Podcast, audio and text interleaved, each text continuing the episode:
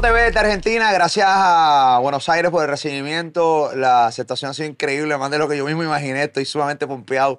Así que gracias por estar ahí con nosotros. Mucho contenido desde acá, desde Argentina. Y no va a ser el único país que voy a estar visitando. Voy a estar visitando próximamente diferentes países para entrevistar a sus grandes artistas que siguen creciendo y que siguen básicamente eh, rompiendo, pero en la madre, como decimos en Puerto Rico. Hoy voy a entrevistar grandes exponentes de música urbana de aquí a Argentina. Y obviamente yo quiero conocer la música urbana en general, específicamente la de Argentina. Y basado en eso, en esa encomienda que yo mismo me he dado y yo mismo me he metido para mí, quiero entrevistar a tres grandes de acá de Argentina. Eh, han sacado discos, canciones pegadas, eh, listas de éxito de acá de Argentina, colaboraciones grandes, han estado en Puerto Rico, colaboraciones también con puertorriqueños, con gente de otros países. Me parece grande conocerlos. Y dale la bienvenida aquí en Molusco TV. Voy a entrevistar a Rey, a Taishu y a Osito Corillo. Esa es la que hay. Un placer. Argentina. Un placer. ¿Cómo están, Corillo? ¿Todo bien? En la casa, todo tranquilo. Bien, bien, bien contento. Gracias por la invitación. Estoy, mano, como que aprendiendo de ustedes. ¿Quiénes son? ¿Qué es la que hay? Al, al revés, ustedes aprendiendo de mí. ¿Quién carajo es este tipo que está aquí ahora mismo? Pero nada, ¿cómo se sienten? Muy cheto, Muy muy bien. bien. Muy relajado. Estuvimos compartiendo un ratito ahí con el Molu, un rato. Vinito, una milanesa comimos en Argentina ahí. No, dime una milanesa la comiste tú, yo estoy comiendo No, no, la no. milanesa la comiste tú, yo no toqué. Yo le convidé ahí al, al primo. Sí, a mi hijo, a Ocean. Eh, Ocean- tengo que a Ocean le cachetío media milanesa a Rey. Es una cosa No bárbara. le gusta el puré igual. No le gusta la papa. puré. No le gusta la papa, no le gusta la papa. No le gusta la papa, dice que no le gusta la sensación en la boca. La textura. La, la textura no le gusta. Osito, ¿qué es la que hay? ¿Cómo te sientes, papi? Tranquilo, contento por todo lo que está pasando. Y nada, es un placer estar acá. ¿Dónde viene tu nombre, Osito? Osito me dice mi papá de que tengo tres meses, porque cuando nací era bien, bien gordito y dice que me sentaba y me amacaba así y me pusieron osito. Y Huito salió de un freestyle, yo estaba tirando freestyle y una vez dije el osito, Huito y no tiene significado, pero que osito, sonaba bien. Así que quedó así. Mira, mira cómo vienen los nombres artísticos, viene de las maneras más random de la vida. El osito Huito, eh, bajo un bullying que te hacía tu papá. Eh, cabrón. Y ahí me quedó, allá me- ahí me quedó. Osito Huito. Ay, entonces dice que estaba haciendo freestyle desde qué edad.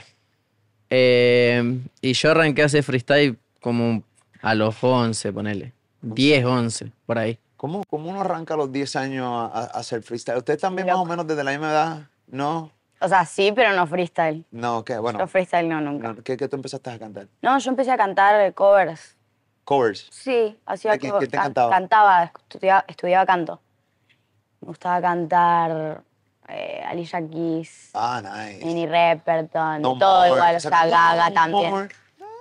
No, no me queda como tú, pero, eh, pero por ahí para abajo. Sí. Pero Alicia Keys sube duro. Alicia Keys, sí. Eh, pero de todo igual. Katy Perry, o sea, todo. Muy bien, muy bien, muy bien. ¿Y tú, caballo? ¿Tú empezaste a cantar Yo empecé a hacer folclore con mi abuelo. folclore? Mi abuelo me enseñaba música en las escuelas y, y tenía tipo su estudio en, en mi casa, en la casa de, de mis abuelos, digamos. Y como a los 12 más o menos empecé a ir con él a las peñas, que, que nada, que él me dijo, che, quiero que cante. Yo era como bien musiquero, agarraba el piano, el bombo, no sé qué. Hasta que un día me llevó a una peña, canté un tema, fui a otra y empecé ahí. Y desde ahí arranqué como mi camino como músico. Empecé a interesarme por los pianos, ¿viste? O sea, que tú eres músico. Yo toco piano, sí. O sea, tocas sí. piano. De oído, no, no estudié nunca, Ok, nada. ok, ok. Todo de oído. Por ahí escucho una canción ahora e intento sacarla de oído, pero no sé las notas que estoy tocando. O sea, no el, el idioma, porque es un, es un como un lenguaje distinto. un Tú abres lenguaje, un libro así, una libreta, y hay un montón musical. de cosas, letras raras que tú no logras entender, que, que obviamente músicos que estudiaron la Claro, la ¿no? yo no leo pentagramas, digamos. Ok. Un músico lee un pentagrama, te dice, bueno, esto es una negra, esto es una corchea, yo no tengo idea. Ahora vos me pones la canción y yo saco las notas, ¿entendés? Mira si yo estoy tan lejos de ser músico que ni el nombre me acordaba de él, que se llama Pentagrama. Yo no me acordaba de Pentagrama. Y Pentagrama. la clave de sol, la del principio. ¿El ¿Cómo se llama? La clave de sol, que es la que pones al Ah, principio. so, ah, eso sí, so, eh, re, mi, fa, sol, así, ¿no? Claro. Ahí, ma- Esas son las notas. Muy bien, pero tú empezaste a tocar el piano, Empecé a tocar el piano. pero folclore. Folclore. ¿Qué tipo de música, eh, o sea, música eh, típica de acá de De Argentina? acá de Argentina, claro. ¿Cómo, suena, exactamente. cómo, cómo, ¿Cómo suena eso? Y es con bombos por lo general, ¿entendés? Es, eh, hay un- yo cantaba canciones de los nocheros, ¿viste? Como. Voy a comerte el corazón a ver. Claro, Voy a comerte el corazón a veces. Claro, eran como canciones típicas de acá. Y, y nada, como que empecé con eso. Y, y después fue mutando. También pasé al freestyle. Como a los 12, 13 también ya empecé con el freestyle. Y ahí ya un viaje de ida. Es, bien común que, que casi, bueno, pasa, parece, que- porque he tenido la oportunidad de entrevistar a, varios eh, exponentes de, Argentina, pero es como bien común el hecho de que los artistas empiecen a cantar freestyle antes de pasar al mainstream, ¿no? Antes de conocer lo que es la industria de la música como tal, ¿no? En general. Eh, yo creo que como que ahí todo el mundo dice, yo creo que ahí es que tienes que probarte y entonces luego te van a escuchar y luego te van a filmar y, y te, vas, te vas a ir por ahí para abajo si, si, si la pegan, ¿no? Hay muchos artistas que eh, graban canciones de freestyle también. Graban, ahí yo por ejemplo yo también a veces hago que voy al estudio, me pongo los auriculares y me tiro algunos freestyle y bueno, vamos qué, qué queda, qué no. Y así, hay un montón de artistas. Hay artistas que hacen canciones no hasta de un freestyle solo. Claro. Y si Acá el el freestyle Easy A, tuvo mucho, Sí. iba a decir el Easy, Claro. ya Luco, qué sé yo. Duke y Easy son como los exponentes de acá, obviamente. Y el Easy tiene una canción que es toda de freestyle. Y nada, es como un- una locura, ¿entendés? De repente poder estar improvisando y que quede una canción.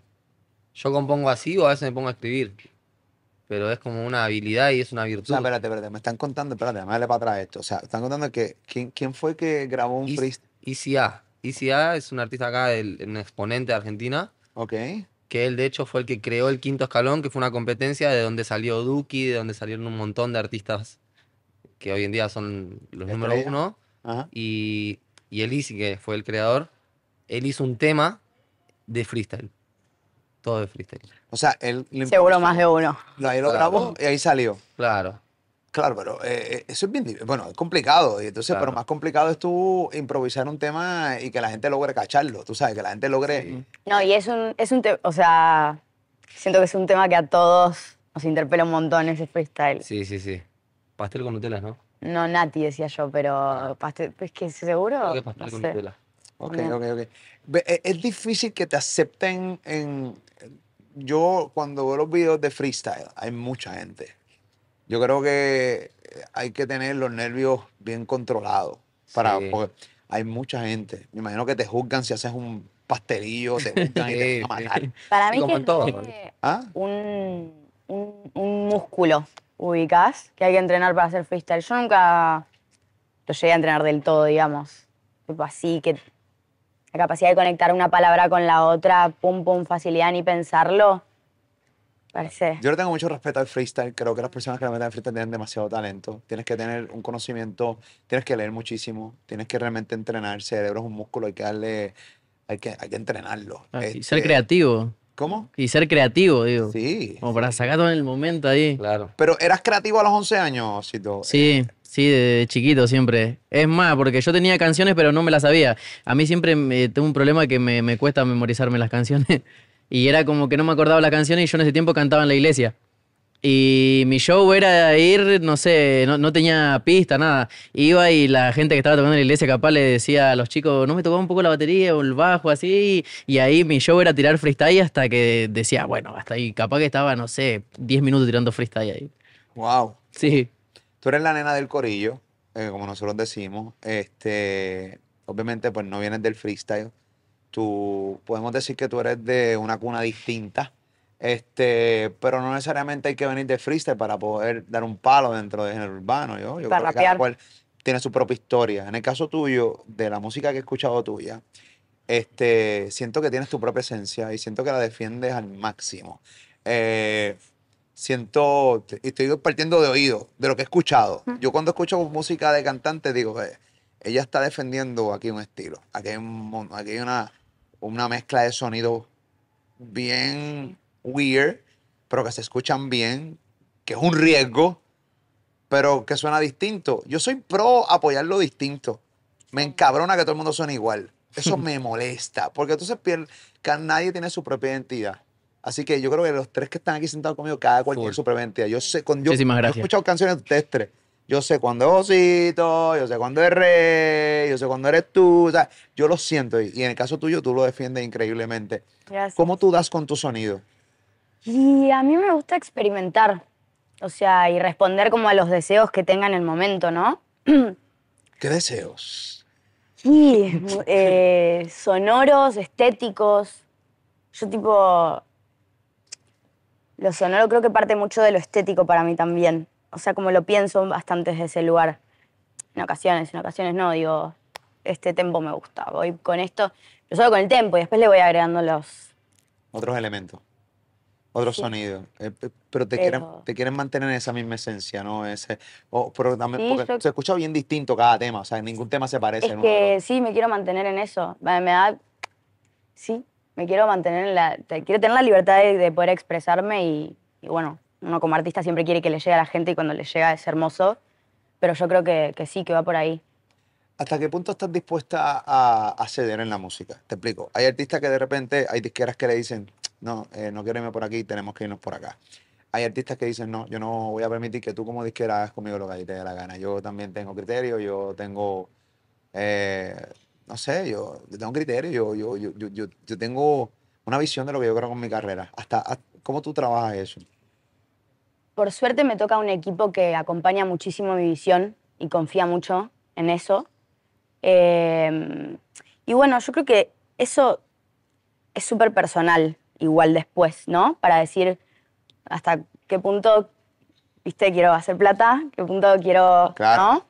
Eh, pero a mí me divierte buscar el equilibrio entre experimentar lo que yo quiera, que la gente lo pueda entender, que a mi equipo me acompañe en eso. O sea, me gusta. O sea, que Taishu primero es el arte antes que la plata.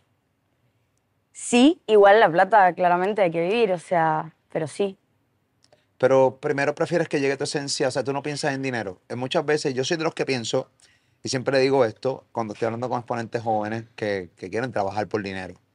Digo, el día que dejes de pensar en dinero es que el dinero empieza a llegar. ¿Qué qué es? El día que dejes de pensar en el dinero, el dinero empieza a llegar. Porque cuando piensas en dinero, te, te da una ansiedad, unos niveles que lo más seguro tu creatividad no corre. No sea orgánica.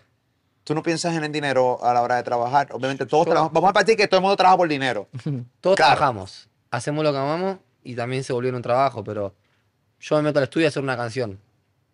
No me meto al estudio a hacer plata, ¿entendés? Claro. Yo me meto al estudio y digo, hoy quiero sacar una canción que a mí me guste y cuando me vaya a mi casa en el auto vaya escuchándola y diga, esto es lo que yo quiero escuchar, ¿entendés? Después, si esa canción me da plata o me da reconocimiento o no me da nada, para mí es lo mismo. Pero la verdad que cada canción que hice siempre fue como lo que yo quise escuchar y lo que yo vibré en ese momento, ¿entendés? Entonces yo me meto al estudio y mi único interés es que vibre esa, situación, que con el productor haya química, que, mi, que lo que yo siento pueda salir de mi boca, ¿entendés? Porque hay veces que vos sentís algo y, y no sale exactamente como vos lo, lo imaginás. Entonces yo creo que todos, o la mayoría que estamos acá, es porque somos artistas primero que, que joseadores, ¿entendés? Y tu osito. Y yo me meto al, al estudio también así igual, a hacerlo. O sea, yo me puse a hacer música, este, este estilo de música, porque yo siempre fui fanático del reggaetón. Yo soy muy fanático de Chris y Ángel, eh, Trevor Clan, Dai Yankee, Eddie D. Y era como que. eh, ustedes más que nadie lo saben, es como que eso como que en un momento se perdió. La esencia de antes. La esencia 2000, 2004. 2004, sí. 2003. Yo escuché tu disco Maquinón. Sí. Eh, tiene un disco, señores, para los que están viendo esta entrevista y eh, busquen El maquinón. el Maquinón, busquen eso. Eh, hay un tema tuyo que tiene una esencia, o sea, esto es un homenaje, hay que aclararlo, esto es un homenaje al reggaetón del 2000. Sí, claro. Correcto. Sí, eso es un homenaje. Un homenaje. Y hay una canción que digo, "Wow, esto, es- esto es Trevor Clan. En- Esto es Héctor el Fader. esto es, es una esencia, y se escucha cabrón. Es que yo soy súper fanático de eso, de Héctor, de Trevor, Clan, de, de, de todo eso. Es como que eso que me marcó la infancia. Y llegó un momento que yo dije, uh, yo quiero escuchar música así nueva. Y no sé, yo busco la, la música de los artistas, o sea, de Ángel y Chris, eso, y es como que, como que todo cambiaron. ¿No? Y yo me gusta escuchar esa música de antes. Y dije, bueno, llegó un momento que dije, la voy a hacer yo. Y me puse así a entrenar, a entrenar, a entrenar, a estudiar el género a fondo, a fondo. Y de ahí me fui para los tiempos de Rubén Sam y ya Rubén San. Rubén Sam, eh, Michael Emanuel. Uy, ahí me volví loco y ahí empecé a descubrir lo que era, no sé, DJ Eric, eh, La industria. y Noise, todas esas cosas y, y me metí a fondo y, me, y ahí me volví loco. Dije, uh, esto está re copado. Así que nada, me metí a fondo y, y este disco fue como un homenaje Brutal. a toda esa música. No, y se escucha, se escucha claramente. Muchas eh, gracias. la- Esa, esa era la idea. la influencia. Yo de repente, eh, en una parte cuando te escucho, no sé en cuál de los temas era, que de repente escucho, yo estaba escuchando a el Five y se me pararon los pelos y dije, este cabrón me invita. O sea, este tipo realmente fue una esponja. Este tipo, eh, o sea, literalmente lo logró. Te escucha Héctor te escucha Trevor Clan, te escuchas Ángel y Cris a una parte, incluso te escucha hasta Héctor y Tito. Eh, Todo el mundo dice lo mismo. ¿Entiendes? Hay una Sí. parte que te digo, esto se escucha Héctor y Tito cuando eran dúo. Brutal, brutal. Y, y nada, mi idea, yo siempre que me meto al estudio es a irme para atrás. Y vamos, cuando estábamos, hicimos un tema con Taichu, es como que yo cuando me meto al estudio con el productor, el, produ- Brutal de tema con Taichu, sí lo escuché. el Bueno. productor también se tiene que ir Flow 2000 conmigo. Por eso se, eh, se me hizo medio complicado encontrar un productor que, que me siga o que, o que quiera hacerlo, que me siga la visión. Porque yo siento que si, si te complementas con el productor y los dos no tienen la misma visión, es como que... uf. Y gracias a Dios conocí a algunos productores que, que no, nos metemos al estudio y nos vamos ahí bien Flow 2000. Amigo, yo quiero hacer esto, este es mi sueño, esta- este, este era mi sueño de cuando yo era chiquito, hacer esta música y gracias a Dios hoy también escucho y digo, "Uf, lo logré. Y sé que me falta un montón todavía por mejorar. Así que, si Dios quiere, vamos a seguir sacando mucha música. Y nada, ya estoy preparando el Maquinón Volumen 2 y ahí me vengo con más reggaetón old school también. Esa, que tú- es la esencia de lo que tú quieres. O sea, mantener la esencia Claro. de los reggaetón old school, que es lo que no se está haciendo, pero para nada hoy día. O sea, Claro. eso se perdió completamente. Ujú. Yo creo que se perdió. ¿Cómo, usted, ¿Cómo ustedes ven esta? Vamos a hablar de la pelea esta de reggaetón de antes versus reggaetón de hoy. Yo lo. Esto soy yo, esta es mi manera de pensar, no tienen que compartirla Sí. conmigo. Yo soy de los que creo que, que es que simplemente evolucionó. Y- Yo te iba a decir eso. Sí, una cosa no es una sin la otra, ¿entendés? Para mí. Claro, Sí, sin porque es- evolución no existiría este deseo de decir, Claro, "Oh, claro. qué bueno.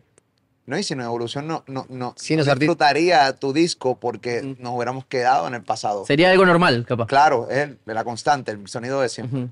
Claro, un artista de antes inspiró al de hoy. Y de repente el de hoy está inspirando al de antes. Por ahí sale un Bad Bunny y hace un tema con, ¿entendés? Con uno de antes. Ya había. Y, y es una retroalimentación que sin una la otra no existiría para mí. O sea, eh. muy importante igual lo de antes. Es muy importante las raíces, ¿entendés? ¿Quién te influenció a ti, Rey? Y a mí me influenció mucho y fueron muchas etapas de mi vida, ¿viste? Yo siento que para mí la influencia de la música fue mi abuelo. Él fue el que, el que me trajo hasta acá. De ahí en adelante yo construí mi camino y, y escuché un montón de cosas distintas, pero a mí el que me influenció fue mi abuelo y, y él me dio, eh, él me inyectó la dosis de, de música en mi sangre, ¿entendés? O sea, que tú no te, tú no te rinconas a un solo género solamente. O sea, tú no te, te estás nada más escuchando reggaetón todo el tiempo. Tú No, escuchas no. todo tipo de música. Todo, escucho todo y hago todo, de hecho también. ¿Ok? Hago todo.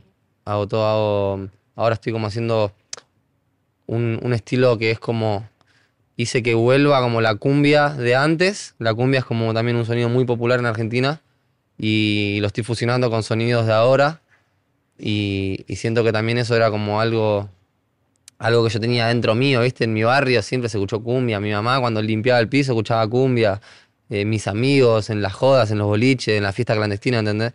Entonces como que que yo encontré ese nicho y hoy en día estoy como por ese lado, pero así como hago cumbia, ahora el 27 no se sale el disco de Litkila y tenemos un trap, ¿entendés? O sea, como ¿Y que ¿Cómo le metes el trap? también, sí, sí. De hecho yo me di a conocer con el trap, ¿Ok? claro. Y muté hasta llegar a la cumbia.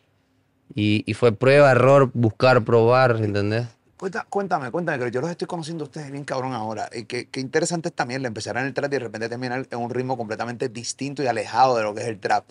Yo creo que, y, y si hay un público, por lo menos en Puerto Rico es así, eh, los que se les encanta el trap no cachan otro tipo de ritmo así. O sea, ¿cómo se, el fanbase tuyo, tu público, los fanáticos tuyos, cómo de repente empezaron a, canch- a cachar o a aceptar música tuya un poco más mainstream, más masiva, o sea, más para, para otro público? Para el party, para el party. claro. Porque tú eras trap, el trap es un poquito, tú sabes que el trap es como más maniantoso, más, más sexual que otra cosa, tú sabes. Aunque la música de reggaetón es sexual, pero es menos rítmica, es como que más... El trap es como para mover la cabeza, los hombros, pero Claro. el reggaetón es como para mover el, resto del cuerpo. ¿Cómo tu público lo aceptó? Y porque en el momento que yo salí, en Argentina estaba muy fuerte el trap. Era lo que predominaba. Después fue mutando un poco al reggaetón. Después apareció el turreo, que es un sonido argentino.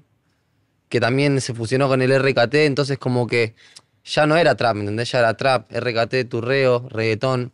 Entonces, como, como yo me podía adaptar a cualquiera, dije, bueno, hagamos un reggaetón, hagamos un turreo, hagamos un RKT. Y mi gente, el que, el que quiera rey y que hace trap, hoy en día me apoya, ¿entendés? Me dice, che, amigo, a mí me gusta lo que estás haciendo de cumbia y también estoy loco por escuchar un trap, ¿entendés?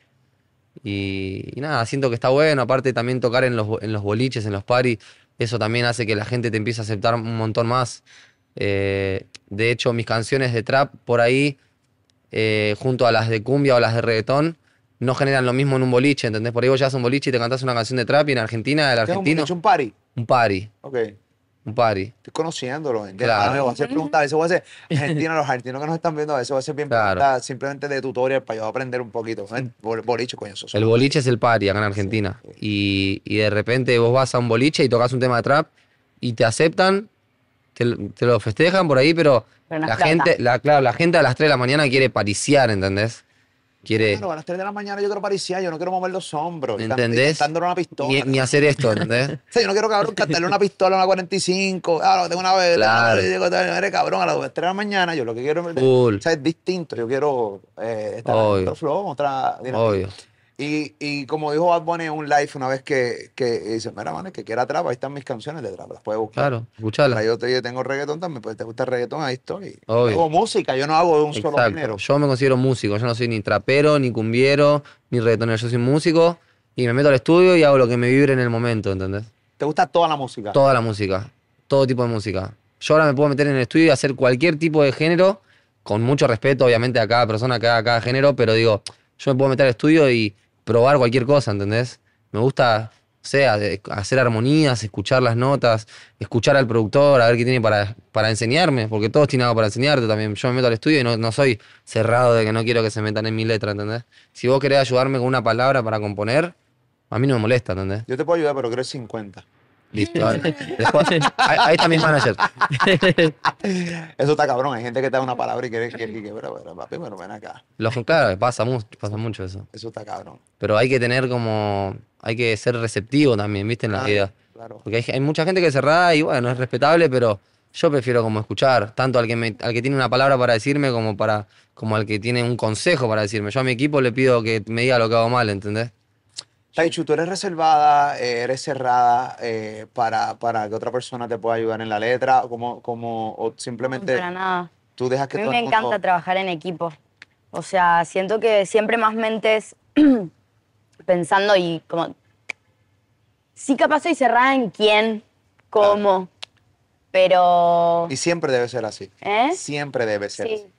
Eh, ahora me encuentro con un equipo de, de dos productores conmigo y todos estamos en todo todo el tiempo. Yo también produzco, ellos también escriben conmigo, es como todo y la verdad que me gusta, o sea, lo estoy, siempre escribí yo y, y me gusta un montón como probar eso. Yo cuando te escuché, eh, que empecé a escuchar, te dije, wow. Se escucha, esto se escucha. o sea, hay, hay cantantes de estudio y yo puedo, yo suelo ser un poco, a veces digo cosas que no debo decir, pero yo creo que toda la vida yo he dicho lo que, lo que he sentido. Hay cantantes de estudio y hay cantantes que son cantantes. Nosotros sabemos quiénes son los cantantes de estudio y, no estoy, y, defiendo el autotune, el autotune, el efecto, lo defiendo. ¿Por qué? Porque eso es parte de un formato.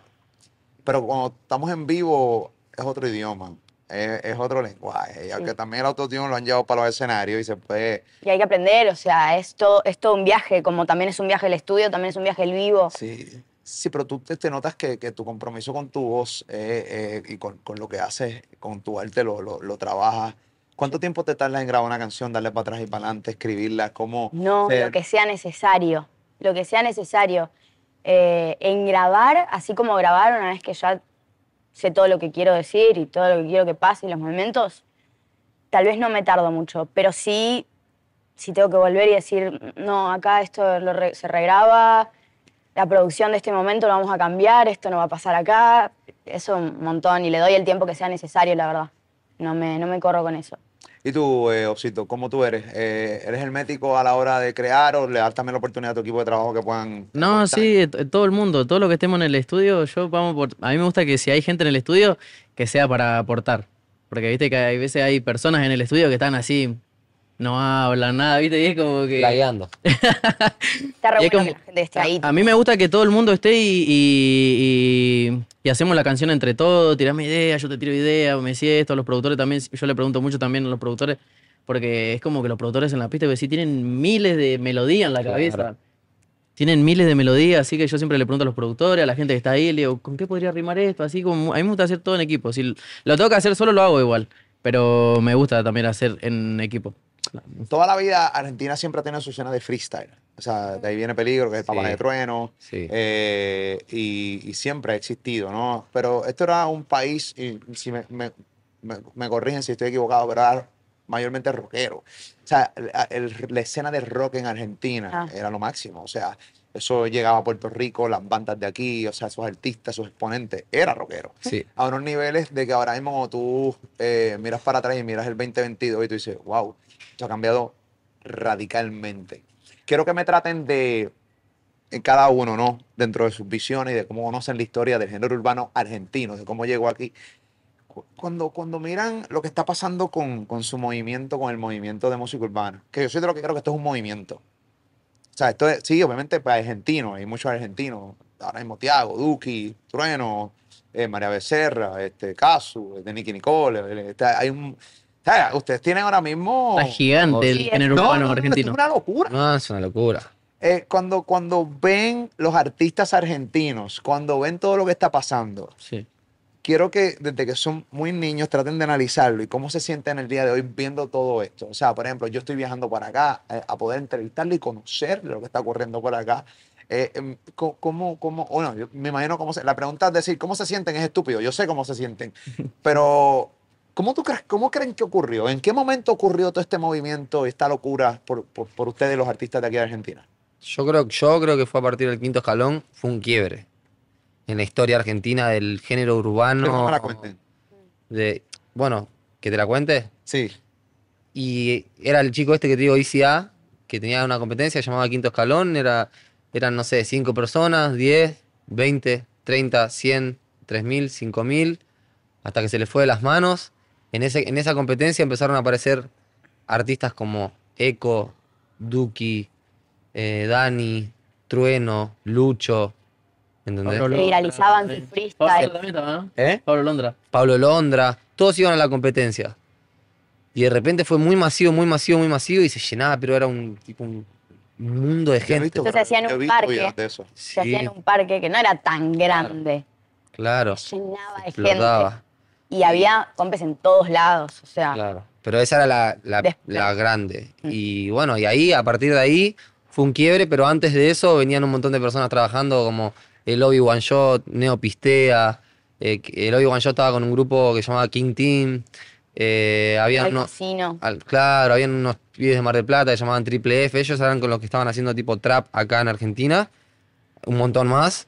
Y una vez que apareció el quinto, todo eso se impulsó y de repente Neo Pistea, que venía haciendo trap hace seis años atrás, se juntó con los pibes que también estaban haciendo freestyle en ese momento y ambos hicieron... Y a partir de ahí se abrió un mercado, ¿entendés? Antes no había un mercado. Por ejemplo, Duki sacó un tema llamado No Vendo Trap y fue como de los primeros que hizo un millón, ¿entendés? En Argentina. Y era una locura. No sé, un tema con 200.000 reproducciones acá era un montón, ¿entendés? No éramos un, país por ahí que, que era de streams, ¿entendés? Era más de show. El argentino es muy de show, de disco. Y de repente empezaron a pasar cosas así como disqueras interesándose por jóvenes que estaban haciendo música, jóvenes ayudando a otros a que también Mucho se den bien. a conocer. Y de repente ahora hay una retroalimentación que sale un chico que salió hace, o una chica que salió hace, no sé, dos meses. Y hoy está haciendo tres boliches por fin de semana, tres pari por noche, ¿entendés? Y es así, así de rápido sucede todo acá.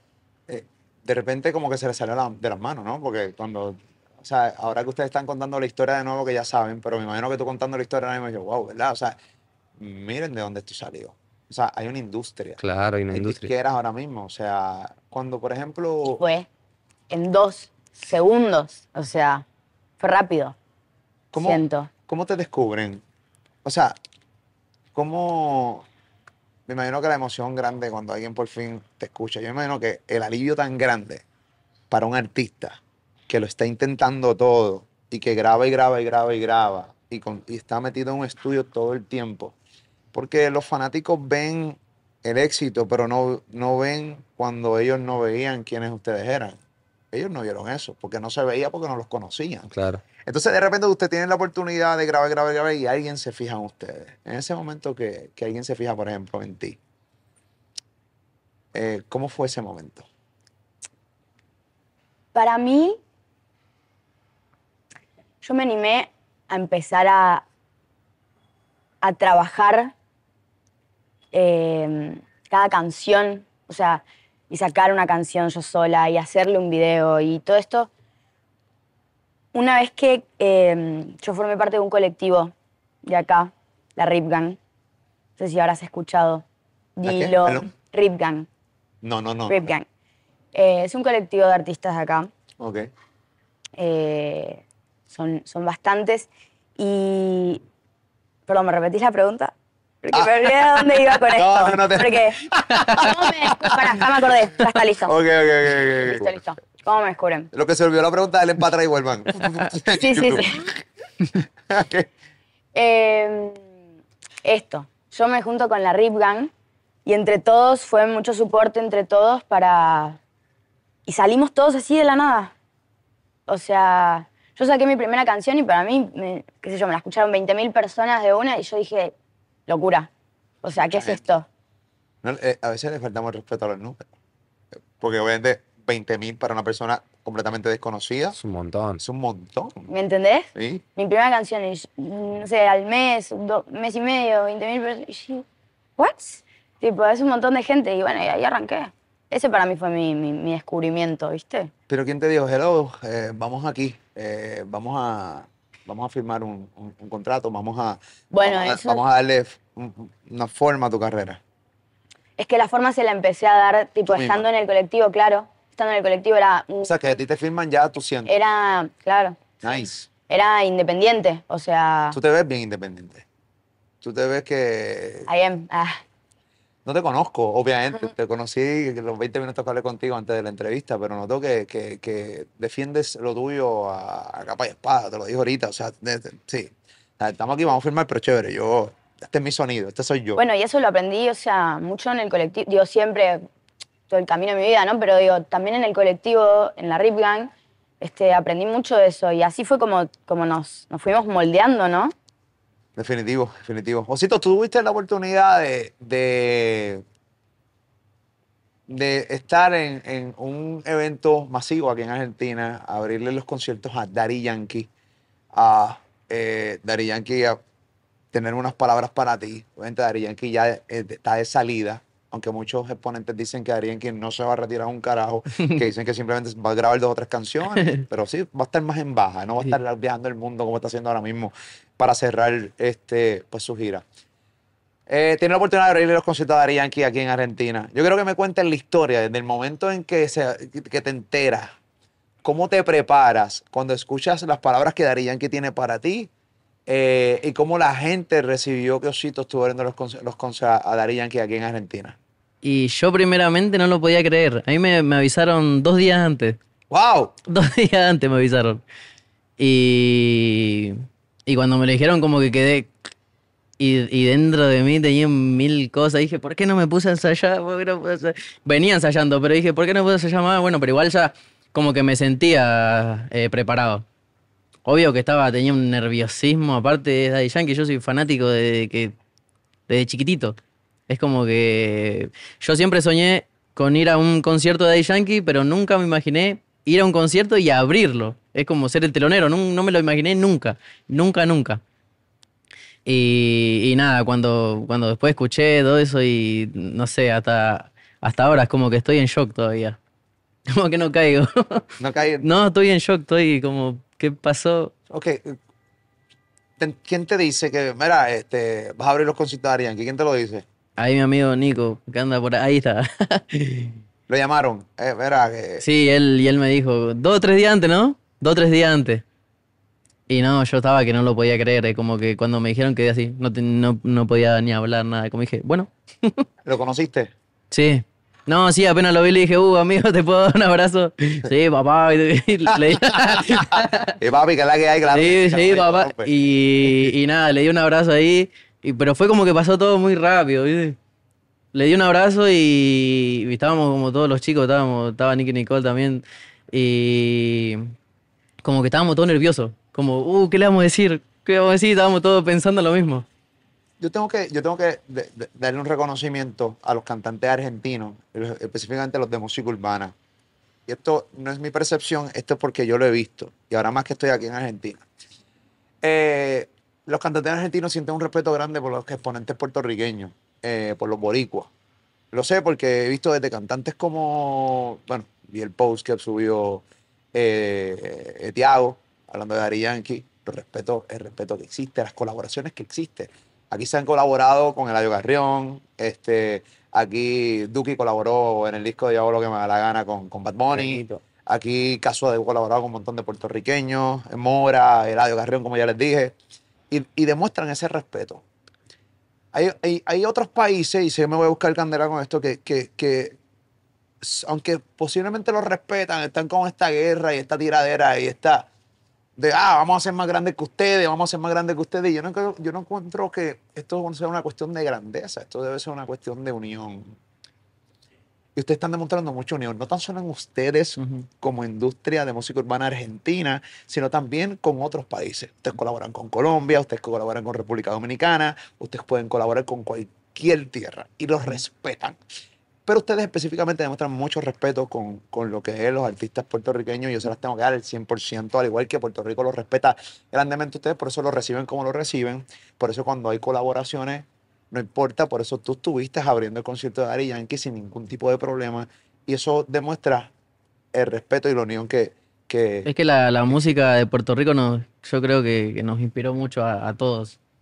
No, no, creo que nunca hablé con, con algún cantante o artista argentino que no me diga que no escuchó reggaetón, ¿no? Claro. Todos Y- bailamos reggaetón. Todos bailamos reggaetón y, y, y es la música que pasan en el boliche de toda la vida para nosotros. o sea, claro, y como todos casi tenemos la misma edad, es como que nos marcaron muchos temas, como el tema de eh, Gata Fiera, eh, Gasolina. Gasolina, eh, Dale Don Dale, Teo Calderón, y es como que no, no- en esos tiempos cuando éramos chiquitos, tal vez estaban las mochilas, las Claro. remeras, es como que acá en Argentina siempre estuvo eso. Yo me acuerdo que, iba- que iba al colegio y todos tenían la mochila de Daddy Yankee, Don Omar, y con las remeras. Los Con- pines, ¿te acordás lo que se ponían? Sí, qué copado esos tiempos. Mal. unos pines. Claro, se, se agarraban a la mochila o a la ropa. Eran redonditos. Así, de chapa. Brutal, brutal, brutal. Y eso es respeto y a mí me, me, Sí. me, me- me gusta, ¿no? Eh, eh, ese respeto que exista, ¿no? Eh, El argentino es muy así, ¿viste? Muy amiguero. Por ahí vos hablas con una- es muy, muy cálido, muy pasional, ¿viste? Entonces, no tiene problema el argentino de decir que es fanático tuyo, ¿entendés? Ni de, ni de demostrártelo. El argentino te ve y es fanático tuyo y te mira y te abraza. Claro. Te quiere, te quiere expresar todo lo que siente por vos, ¿entendés? Yankee le dije amigo. Claro, Amigo, ¿se ¿entendés? Un abrazo. Hola, amigo, ¿entendés? Como- Claro. somos así, somos muy pasionales, somos muy de demostrar lo que sentimos mal. Y tipo, el- eh, la, la escuela de Puerto Rico fue todo lo que nos marcó de chico, como te dice, el increíble. Brutal. Eso es cierto. Rey, cuéntame la historia de Tuturrito. Estaba hablando ahorita contigo fuera de cámara. Tuturrito es una canción que empezó de, menor a mayor. Y Sí. yo creo que me la cuentes. Para mí es bien importante este éxito que estás teniendo, que lo tienes junto a Callejero Fino. Callejero. Eh, quiero que me cuentes la historia de Tuturrito, porque era una canción que tu equipo de trabajo no quería que saliera. Claro. y de repente la sacan, sale Claro. la canción, la canción empieza como de menor a mayor. ¿Cómo es la historia? Porque esta canción ahora mismo está, aquí en Argentina está bien pegada, la escucho Claro. en todas las esquinas. Sí. Y casualmente, yo estaba, bueno, viste que hablábamos de que yo hacía trap y empecé a hacer como más un, un género más urbano, más cumbiero, más reggaetón. En un momento mi equipo de trabajo me dice como, che, ya tú, la gente está pidiendo que vuelva a hacer trap. La gente me pide que vuelva a hacer trap, ¿entendés? Yo me fui, bueno, me fui a España eh, a filmar un videoclip con Quevedo. Y en ese... Dura la- esa canción con Quevedo también, que todavía también está en el top 5, en, el Sí. top- el top- perdón, en el top 50. Sí, sí, está 7. Brutal. Y, y nada, me fui para España y bueno, cuando volvía era ya el plan de sacar un trap, ¿viste? Y bueno, saco. lle- Llego, no sé qué, yo ya esa canción la compuse con un piano. Tu O sea, turrito. Fue la primera canción que yo compuse con un piano. Eh, un día terminé de cenar, dije, me voy, a, me voy a la habitación un rato con el piano, me puse a tocar el piano, saqué las notas, saqué las melodías del estribillo con el piano y me la grabé en el grabador de voz. Pasan dos meses, eh, explota Callejero Fino, que hoy en Argentina está muy fuerte Callejero Fino. Eh, casualmente él estaba preso en su casa, él tenía una tobillera. Sí, tenía un grillete. Tenía una tobillera, claro. Entonces no podía salir a grabar al estudio. Un día nos íbamos a conocer, compartimos manager con Callejero. Entonces, bueno, un día voy a tu casa, le digo, amigo, hacemos un tema, dale, no sé qué. Bueno, yo tengo esto, mirá, lo compuse el otro día con el piano. ¿Te gusta? Amigo, eso es un palo, me dice. ¿Te gusta en serio? Venía a mi casa, vamos a grabarlo. De una. Fui a la casa, caí con un fernet, con una picada. Acá la picada le decimos al queso, el pan, Claro. salamín, viste todo eso. Caí con una picada, un fernet.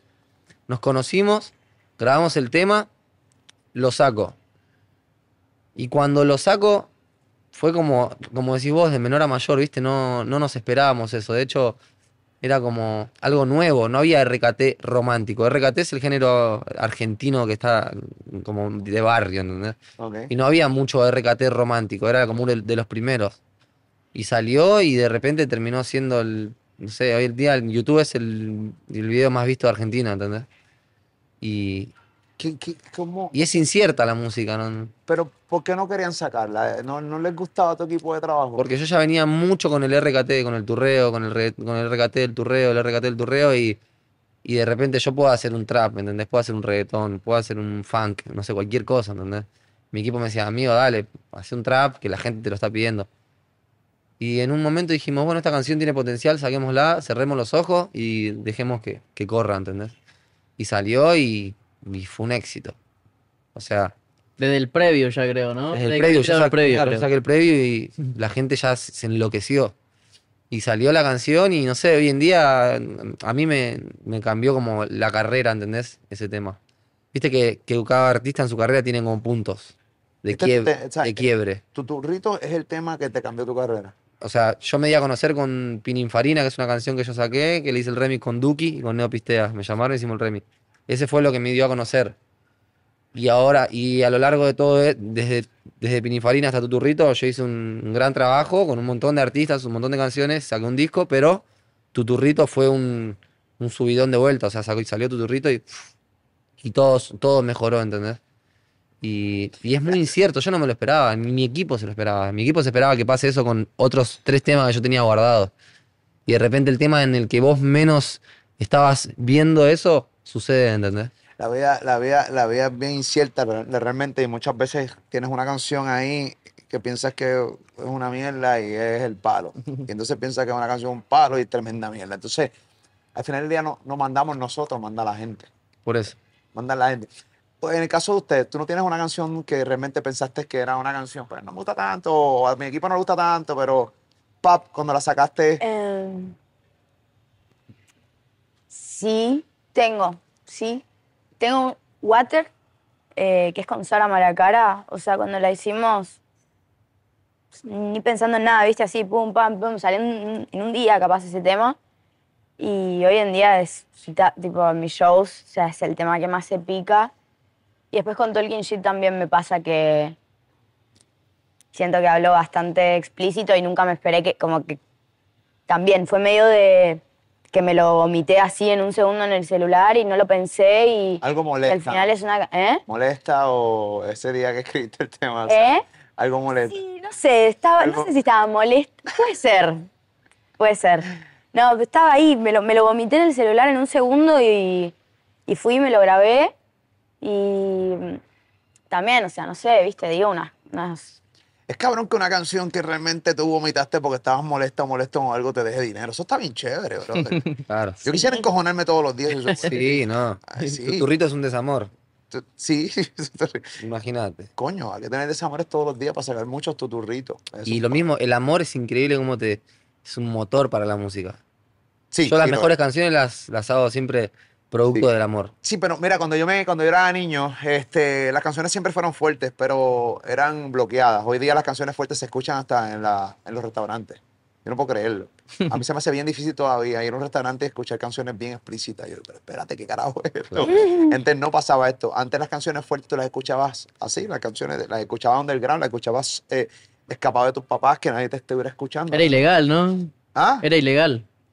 Era ilegal. En Puerto Rico te botaban los cassettes, los guardias te botaban los cassettes. Este, es que las canciones eran bien fuertes, súper fuertes. El underground de la década de los 90 era bien fuerte. Hoy no, hoy día son fuertes, pero las, no, todo el mundo las acepta. Claro. Si no las aceptas, no importa, como que las tienes que escuchar porque ya está, te invadieron eh, esa pendeja. O simplemente hablan de una realidad que antes no querían escuchar. Sí, pero por ejemplo, cuando es sexo explícito, Tacho, pártemela, pártemela, pártemela. Y tú dices, wow, ¿qué carajo es esto? Y lo estoy escuchando aquí en un restaurante. Y, yo, yo cortando una carne, pártela, ok, ya lo estoy partiendo ya, cabrón. Entiendo lo que te estoy diciendo. Sí, pero es verdad, hay cosas que hoy día se pueden decir mejor. Y aunque puedan traer conflictos, la puedes exponer. Y, y es chévere también. ¿Entiendes? Que el artista Claro. pueda realmente poner, eh, eh, eh, eh, eso que siente y que antes vivías rezagado y no podías hacerlo Claro. de cierta manera. En tu caso, este, Osito, ¿cuál es qué tema realmente pensaste que iba a ser una, que no iba a ser tan duro? Y Sendo Pastel. Eh, un tema que, que se llama Coqueta. Eh, yo, es más, yo fui a la casa de mi amigo el día que grabé el tema, que yo le dije, ah, no, amigo, me siento re mal, no quiero cantar más. Y me dice, bueno, si querés venir a tomar unos mates. Le dije, bueno, voy, voy, voy, pero ni me hablé de música, ni me hablé de hacer música, nada. Bueno, dale. Y llegué a la casa ahí y estuvimos hablando un montón y tomando mate y, y por allá nos pusimos a hacer una pista y nada, me puse a grabar. Me puse a grabar y terminé el tema ahí. Y después yo me volví a mi casa y, y me empezó a mandar mensajes. Él después estuvimos hablando. Me dice, amigo, hay que sacar el tema, hay que sacar el tema. Le digo, no, amigo, ese tema, no- ese tema es una mierda. Le dije, no, no, no, no lo quiero, sacar no me gusta, no me gusta. Y bueno, agarró él la- las voces y se las mandó a un productor. Y el productor le hizo la pista. Y después, bueno, yo tenía el tema ahí y se lo mostraba a todos. Y, y se lo mostraba todo y todos me decían, uh, tenés que sacar el tema ese, tenés que sacar el tema ese. Y yo le decía, ¿de verdad tengo que sacar el tema este? Para mí es una- el peor tema que tengo. Yo le decía, no me gusta. Hasta que, que bueno, dije, bueno, está bien. Agarré, le hice el video y lo saqué. Y después que lo saqué y lo compartió Duki, eh, Bizarrap. Y fue re loco. eh. Wow, Duki, Bizarrap, Sí. te vio el mundo. eh, Sí. o sea, estamos hablando. No, y cuando lo compartió, que todos empezaron a mandar mensajes así, yo, yo decía, este tema, este tema que no le tenía fe, era como que... Bueno, después le hicimos el remix con Caleb, Rodri Ortiz, Emi, Alejo, Salas. Y, y nada, creo que el remix ya tiene como, no sé, como 6 millones, no sé cuánto tiene por ahí. Qué locura. Pero el tema así de por sí no lo quería sacar yo. No, lo- no sé, no me gustaba el tema solos mío. Ok, me estaban diciendo ahorita, Rey, que esta historia esta es bien cabrona. Este, y quiero que me la cuente porque cuando sale la sesión de Bizarras con Quevedo, justamente sale también con tu tema con Quevedo. Claro. Salen los dos a la vez. Si no me equivoco, salía un, salió una semana antes el mío y después salía el la Bizarrap Session. La canción con Quevedo y Bizarrap se convirtió, más que una sesión, se convirtió en un tema. O sea, yo, yo catalogo los temas de, de Bizarrap, una sección de un Bizarrap, obviamente son fenómenos, son anormalidades, son, yo creo que lo que Bizarrap ha hecho es una locura. Es que yo creo que, o sea, describirla me, me- me- puede costar par de, par de rato, tratar de describir y, y describir lo, lo- lo que ha hecho Bizarrap con sus secciones, con sus la, la sección con Quevedo, ah, básicamente mm, sorprendió a todo el mundo de la, de la cantidad de visualizaciones, cómo realmente rompió el mundo, cómo es una canción mainstream, cómo, por ejemplo, en Puerto Rico suena hasta en, en la radio, suena esta canción. Acá también. O sea, suena- es una cosa anormal, es un, es un éxito, es un hit. Sí, sí, sí. Entonces, de repente, ¿cómo, cómo, tú, ¿cómo tú trabajas un tema con Quevedo también? Que sales justamente casi con la sesión de, de Bizarrap. ¿Cómo, primero, si te molestaste? Porque muchas veces uno dice, espérate, cabrón, tengo un tema contigo, ¿cómo me tiran? ¿Cómo me tiran un tema encima con una sesión con Visa? Claro. Eh, ¿Cómo, ¿Y cómo lo trabajaste? ¿Lo trabajaron distinto? ¿Te molestaste? ¿Cómo funcionó? No, no, para nada, porque de hecho hasta yo no sabía que salía la sesión. Yo a Quevedo lo conocí el mismo día que vino a Argentina, ¿entendés? O sea, solo había escuchado una canción de él dos días antes. Yo me estaba por juntar con mi productor, con el mismo que hago Pininfarina, que fue el tema este que, que me dio a conocer. Me estaba por juntar con él y me dice, eh, me llama mi, mi equipo de trabajo, me dice, che, está Quevedo en Argentina, te puedes juntar a hacer una sesión con él.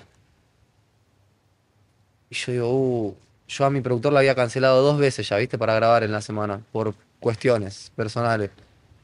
Y de repente voy al estudio Me, me cruzo con Quevedo, le digo a mi productor, le digo, che, amigo, venite conmigo al estudio que tengo que grabar con Quevedo, está en Argentina, se va a España mañana, tenemos que hacer un tema. Nos fuimos al estudio, grabamos la canción, la eh, se terminó la producción y viajé para la isla, él es de Canarias. Viajé para la isla, hicimos el videoclip y cuando lo íbamos a sacar me avisan que se tenía que postergar porque iba a sacar un tema con Ed Sheeran, Quevedo. ¿Cómo? Justo en el momento que iba a sacar la, la canción conmigo. No hay problema, es su agenda, ¿entendés? No pasa nada. Dale, sacalo, pum, sacó el tema con Ed Sheeran, sacó el- salió el tema mío y a la semana siguiente creo que salió la Bizarrap Session. O sea, Ed Sheeran. Súper activo. Era muy- Claro, yo estaba en el, en el medio, ¿entendés? Una locura. Y, y esa canción pasó lo mismo que con Tuturrito, fue, fue ascendiendo muy progresivamente y llegó hoy al top 7, ¿entendés? O sea, brutal. Sí, que, que, que eso también manda un mensaje, claro. No porque Bizarrap saca un- una sección, eh, voy a yo a, a no sacar nada. no, yo, claro. yo pienso que muchas veces, los, ah, no, es que fulano va a sacar música, va a sacar un disco. Espérate, pero la, la gente, ahí, o sea, la gente también quiere escuchar otras cosas. Yo creo que también le da Sí. variedad a la gente para, sacar cosas al momento, ¿no? Obvio. Pero también te dices, puñeta, mano, sesión con Bizarrap, con el mismo tipo que yo tengo. Claro. O, puñeta, ¿qué carajo hago? No, no, no, yo creo que. Yo creo que hay que ver como las cosas óptimas, ¿viste? Como que. Yo lo vi como. está bien. De hecho, hasta por ahí era mejor, ¿entendés? Que. que no sé, que él estaba en su mejor momento, ¿entendés? Pero bueno, la verdad que todo pasa por algo, igual, ¿viste? Siempre. No, no hay que, que andar calculando nada. Yo cuando me dijeron que había que postergar el estreno, dije, bueno. ¿Será que el destino me dice que tiene que ser así, ¿entendés? Sí, ¿no? Y funcionó, y el Y tema no- está ahí, funcionó. el tema está bueno. Claro. Que una fusión es chévere, es una fusión es... y- Claro, se puede decir que yo a, a Quevedo lo hice hacer turreo, que es el género argentino. Sí, a mí, a mí Quevedo me gusta con cojones. A mí este pana me gusta. Al principio, yo creo que por su voz. Me pasó como cuando escuchaba a Bad Bunny por primera vez. Esta mierda, ¿qué carajo es esta voz? y pa, dije, espérate, que hay algo. Y, ah, y mira, el, En el Quevedo, estudio es muy bueno en el estudio. Quevedo. Es muy bueno. Y aparte es muy relajado. Muy chill, muy chill el, el pibe, ¿viste? Muy relajado, pero cuando se, se mete en el micrófono dice dos palabras y ya su voz decís, ¡fua! Qué duro. ¿Entendés? Hablemos un poquito de la escena de Argentina. Le voy a hacer varias preguntas que tengo, a ver qué opinan ustedes, ¿no? Y me enseñan a mí. Y yo creo que la gente que nos está viendo también, que no necesariamente saben mucho de eh, lo que está pasando en la, en la escena urbana de Argentina. Eh, ¿Cuáles son otros artistas que nosotros debemos como que prestarle atención? Otros artistas que están ahora mismo corriendo en Argentina, que dicen, mira, tienes que, escúchate a este chamaco, escúchate a esta, esta muchacha, eh, escúchate a esta gente. ¿Qué pasó aquí? ¿Qué? Eh, eh, eh, A pleno, sí, sí, sí. Pintó una loquera por ahí. No, yo creo que están haciendo el amor, el tipo terminó ahora mismo. Como faraón. Fin de la historia. El tipo, señor, aquí un clase, un clase de grito, estamos en un hotel. Está de grito, el tipo acaba, Oh, me vengo. la verdadera venía. Sí, sí, sí, sí, sí. Anda por ahí. ¡Wow! Hizo volar los pájaros, todo.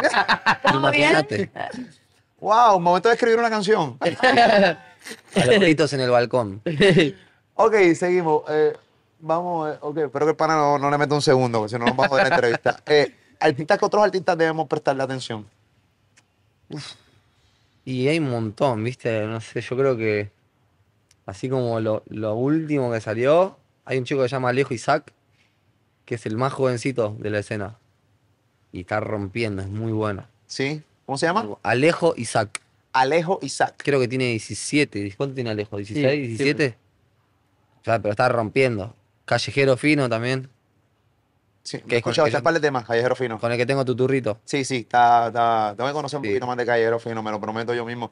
Es que ustedes son demasiado, me estoy volviendo loco. Todos los días en No, no, no, Argentina. No, no, no, esto es demasiado, me estoy volviendo demasiados artistas. En Argentina, en el- a partir del, creo que antes del verano en adelante, salieron, pero cada, no sé, cada una semana un Sí, artista. sí. Sí, pero a lo pavote. Y lo que pasa es que Argentina venía, se, venían muchos artistas hace mucho ya. Y cuando se dio esto de, de que prestaron atención a Argentina, porque acá nosotros era, hace unos años atrás era como que, o sea, por ejemplo, vivir de la música era como imposible. Sí, sí, sí. Era como que lo veías decir, casa yo, yo nunca lo voy a poder, o sea, la mayoría que todos hicimos música, eh, lo hicimos porque, porque nos gusta hacer música, porque acá hace unos años atrás era como imposible ponerle, vivir de la música. ¿Qué otros nombres? Eh, ¿Tú tienes los tuyos o no? Sí, yo tengo un montón para decir. Zumba, pero- rompe ahí. Eh, yo te diría que la Six X, eh, Dillon, eh, Lara 91K, puedo seguir, Catel Paco, te- estoy para hacerte una lista, Nina, ahí de, de lo que yo creo que viene siendo como lo más alternativo de lo que está pasando en la escena Ok, argentina. nice. Y ¿Y, hay unas propuestas y tu osito? buenísimas. Y, uh, se me vienen 40.000 nombres. Pero un chico que estoy escuchando mucho, va, que me dijeron unos chicos escuchar y, y me volví como fanático, eh, Milo J. Uh, Milo Milo, J. te, Milo. te juro Es- que estaba a punto de. Es una bestia. de Es una bestia. Es como que ese chico yo lo escucho y, y veo lo mismo en él, o sea, como, como Quevedo, no tiene una voz Claro. especial. Y Milo, Milo. Tiene su propia Sí. identidad. Eso es bien. Es chico encima, me Y parece, él ¿no? vive ahí a cinco cuadras de mi casa. Creo que tiene de ahí de mi 15, barrio. 16, puede ser. Sí, sí, ca- 15 tiene. No, es, Una es- voz, es una. Pero así como Quevedo, ¿viste? Y tiene mucho talento, ¿viste? Y, y últimamente lo estuvieron descubriendo, también lo compartió el Duco. Yo hablé con él, me acuerdo, en el 2018, cuando él tenía 12 o 13, él me, me comentaba mis videos, cuando yo todavía no me había dado a conocer. Pasó el tiempo y nos volvimos a encontrar hoy en día y tipo el chabón... No, yo había visto hace, creo que hace una semana por ahí que quería grabar un tema, que era, que le gustaba tu música. Sí, sí, yo hablé con él muchas veces y es... De hecho, a- ayer me habló. Y No, es- es muy es bueno. bestia. Underground, ¿viste? Un, un chico underground que, que yo creo que para mí es un el futuro, el la futura Estrella. estrella de acá. ¿Qué, qué significa eh, Paulo Londra para, para la escena de música urbana argentina? Y también son como los comienzos, ¿viste? Como fue parte del comienzo, como todos los chicos. Fue de los primeros que Son como esos artistas que, que veía y, y te daban esperanza, que vos decías, "Puah, si lo pudo, no lo, lo- logró. Claro. Era como que ellos fueron los primeros en pegarse acá, en Argentina. Yo creo que también, aparte, como más allá de eso, eh, que creo que él, no sé si, capaz me equivoco, pero no sé si fue tan los primeros, pero sí creo que fue el primero en irse mundial, mundial, ¿viste? Claro. Como de acá a Argentina. Sí, o en sumar un montón de reproducciones, por ejemplo, también era como. Claro. En tener una guasada de reproducciones y, Claro. y que posta que se escuche, ¿viste? Como en. Worldwide. colaboraciones que, que quisieran en algún momento en sus carreras. Uf. Y yo siempre lo digo, Ñengo Flow. Ñengo Flow El es... reggaetón de la mata, pero de la mató. Reggaetonero de la mata. Tú eres, o sea, tú, tú eres de Carolina, Puerto Rico, caballo. ¿Entiendes lo que yo te estoy diciendo? Este tipo, o sea, este tipo que está. Papi, Ñengo Flow, papi, Real G for Life, puñeta. Ñengo Flow, eh, Trevor Clan, Ángel y Chris. Y, y creo que ellos son los, los, los, los que yo digo, "Fa, mi sueño es hacer un tema con... Qué bueno. Me, me- me gusta porque tienes un concepto. Y yo creo que eh, los artistas deben tener un concepto. Estos, estos tres artistas que yo tengo frente a mí son tres artistas completamente distintos. Pero completamente distintos. Se alejan, pero, pero, o sea, no tienen ni una similitud. Que respiran, más nada. Pero, este, pero y eso es bueno. Yo creo que la un- una similitud que tenemos es que cada uno está defendiendo un, un nido, ¿entendés? Hmm. Cada uno tiene, dijo yo planto bandera acá, ¿entendés? Qué duro. Eso creo que es una similitud que tenemos entre los tres. Muy bien. ¿Y tú, este, colaboraciones que. Ah, a ver. Un montón. O sea, creo que Charlie XCX está sin duda en mi lista. La Badial, me encantaría. Eh, MIA, no sé, me iría como más por ahí. Sí, sí, más, más tu estilo, más tu flow y más que, que sientes que vas a tener química en el estudio. Eso está chévere. Eh, escoger también artistas que no necesariamente. O sea, eh, muchas veces te dirían, otras personas te dirían otro artista simplemente porque están haciendo números. Y, y volvemos. Demuestra, obviamente son artistas chéveres, grandes, que Sí. tienen su sonido y tienen su, su vuelta. Pero defiendes tu sonido. O sea, que, que va a lo que dije al principio, tú defiendes tu sonido y no vas a hacer una colaboración simplemente por el hecho de hacer más. Bueno, a mí me divierten las colaboraciones, como que siempre que colaborar con alguien me re divierte, ¿viste? Como subirme o que se suba o tipo, ese, los- el cruce a mí artístico me encanta, me entusiasma. Eh, pero sí, así si me preguntás, tipo, puedo elegir y Brutal. ellas. Y tu caballo, Y Arrey. yo con Coscu, me gustaría. Con Coscuyuela. Sí. Nice. Lo escuché mucho tiempo. Cuando vino a Argentina, las tres veces que vino lo fui a ver. Y como que siempre escucho todo, pero siempre fui fan de Coscu. Así que algún día ojalá que pueda cruzarme en el estudio. Una de las cosas que pasa en la música urbana es que los artistas viven todo el tiempo de controversias. ¿Realmente un artista puede vivir de la música sin controversias? Sin controversia, sí, Ay. obvio. Yo no tengo problema con nadie, con nada. Y, y me va bien. En lo que yo creo que está bien, ¿no? Claro. Claro, Pero no tengo, nunca tuve problema con nadie. muy bien. Y Yo- yo creo que se puede. Yo sí, pero no lo mezclo con nada artístico. Claro. tipo, como que no. sí, tiene que ver. ¿Y tú? Y yo lo veo como algo medio como innecesario. Somos todos pibes, pibas que venimos de la nada. ¿Cómo nos vamos a pelear entre nosotros? Nosotros, el sueño es ayudar a nuestra familia, que nuestra familia pueda vivir mejor, qué sé yo. Haciendo lo que, lo, lo que nos gusta. Si nos ponemos a pelear entre nosotros, creo que ahí es el momento que es como un atraso para mí. Es Tampoco te puedes entender con todo el mundo. Claro, Con sí, pero, mundo, o sea, pero es como hacer la, la tuya. Sí. Si no te llevas bien con alguien, ni cabida. es eso. Yo creo que este momento de Argentina es como para, para meternos en la mente, mirar lo que estamos logrando y, y ir para ahí. También al público argentino no le gusta el controversial. ¿No le gusta la controversia? Al argentino no le gusta el que es controversial. Qué bueno. Tú sabes que una de las cosas que yo realmente, eh, bueno, sí, yo creo que ustedes han cachado eso, las colaboraciones, o sea, la unión entre ustedes, que no sien- siento, sí, posiblemente siempre hay uno que otro que pueda sentir un poco de envidia entre una y otra, pero no es lo que se ve, no es lo que predomina. Obviamente estoy yo hablando bajo una percepción porque yo no vivo aquí, pero mi percepción es que estos panas colaboran con todo, por ejemplo, Duque los otros días lo vi colaborando de nuevo con Pablo Londra, eh, las colaboraciones, hay unos remix enormes que hay, que hay argentinos, colombianos, puertorriqueños. O sea, eh, eh, las colaboraciones han ayudado grandemente a, lo- a- a- a la escena a- argentina. Ah, justo me había olvidado. está- eh, Mesita también está en Coqueta Remix. Él es de Uruguay. Ah, duro. Sí. Y Argentina-Uruguay también, como que está teniendo mucha, Sí. mucha alianza. Eh, en, el caso de eh, cómo, y esto es una pregunta personal, pero con mucho respeto, Sí. este, ¿cómo, cómo realmente eh, se trabaja, eh, cómo se tiene una relación, un noviazgo con, con una persona que también hace lo mismo que tú? ¿Es, es, es fácil o es difícil? Yo creo que yo en mi caso no lo mezclo, tipo, soy Juli, ¿entendés? Siendo Juli y cuando me toca ser artista hago lo que tengo que hacer, pero en mi relación como que no, no, lo, no lo choco, ¿entendés? O si sucede, sucede solo, ¿entendés? Pero como que... Eh, la parte más difícil es viajar, por ejemplo, de ser dos artistas, una pareja de artistas, ¿entendés? Porque todo el tiempo toca, si no viajo yo, viaja ella, ¿entendés? Y como que es difícil, pero yo la verdad que la llevo re bien. O sea que yo tuve la oportunidad de conocer a, a Mara Becerra, a tu, a tu compañera, la entrevisté, me pareció súper talentosa.